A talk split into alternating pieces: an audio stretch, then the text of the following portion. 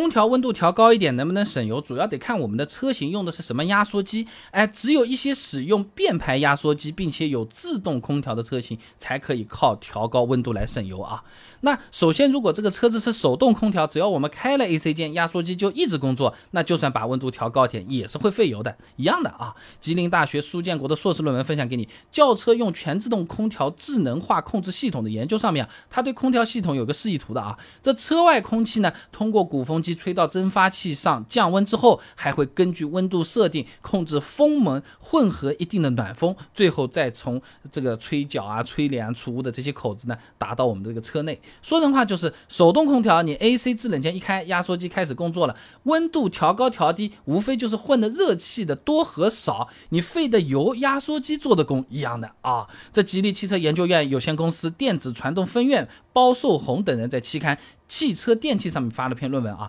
这混合动力汽车手动调节的空调系统设计里面有讲到过啊，这手动空调开始制冷之后呢，只要空调没有被关闭，就会一直工作。这手动空调就好比啊，有冷热两个开关的水龙头，你把冷水开关拧到最大，然后通过调整热水的开关来控制你最后的那个温度。你不管怎么调，冷水的水费是一样的，用掉的水也是一样多的。你换成空调来看，费的油也是一样的啊。那么自动空调和手动空调原理上就不一样了啊，某些车型的自动空调呢，把温度调高是可以省油的。长城汽车股份有限公司技术中心孟范峰等人在期刊《汽车电器》上面发了篇论文啊，这车用自动空调控制策略的研究上面有讲到啊，在 Auto 这个自动模式下呢，风量、温度、风门、压缩机内外循环和出风模式呢是由空调控制模块自动控制的，而且这个 Auto 模式下呢不显示具体的空调模式状态、风量状态。说人话啊，就是你开了这个自动空调之后，所有和空调有关的东西呢都系统帮你包办搞定，哎，自动的啊，也包括。那个让我们有点费油的压缩机，它也可能尽可能帮我们调的好一点啊。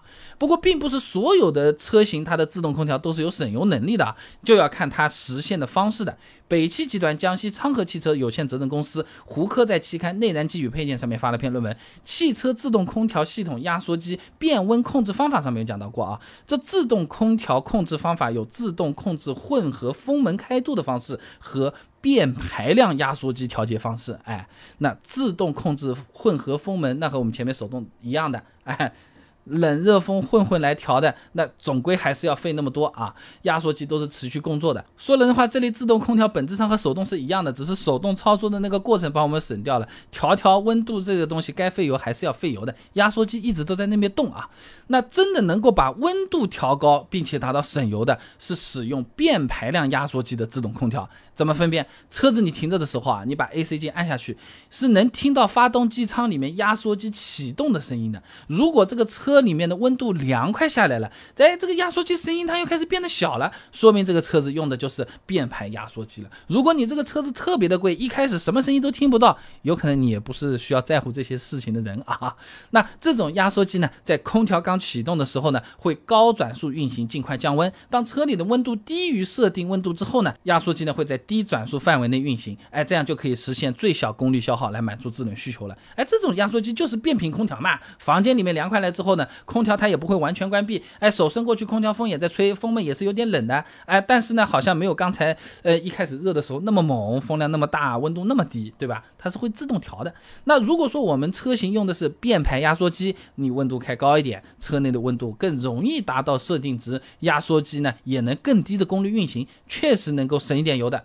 不过省的有限啊。北京汽车研究总院有限公司浩雅苏志亮在期刊《北京汽车》上发了篇论文，《节能空调系统对整车油耗影响的对比研究》里面有个数据的啊，一台 2.3T 车型分别使用定排、变排两种压缩机，开启自动空调，温度设置到二十三度之后来做了个测试，发现使用定排压缩机百公里油耗十二点六升，使用变排压缩机的话呢，百公里油耗呢十二点幺七升，也就是说变排压缩机的车型可以省百分之三点四一的油。你大致算一下啊，每年六到九月这四个月要开空调，一个月按照八百公里来算，我在的那个杭州九月份九十二号的油价呢，六块八毛三一升，那么一年的话呢，可以省下一百块钱的油钱这个样子啊。那么这个省下来的油钱真的也不算太多。如果在车里把温度打得很高，自己都已经出汗了，你出了汗还要花钱去买什么饮料，星巴克、可乐、元气森林各种奇奇怪怪的东西，你还不如空调开低一点了啊，不值当了啊。那。首先不要考虑费用，首先要考虑的是怎么舒服怎么来。哎，这空调就是起这个作用啊。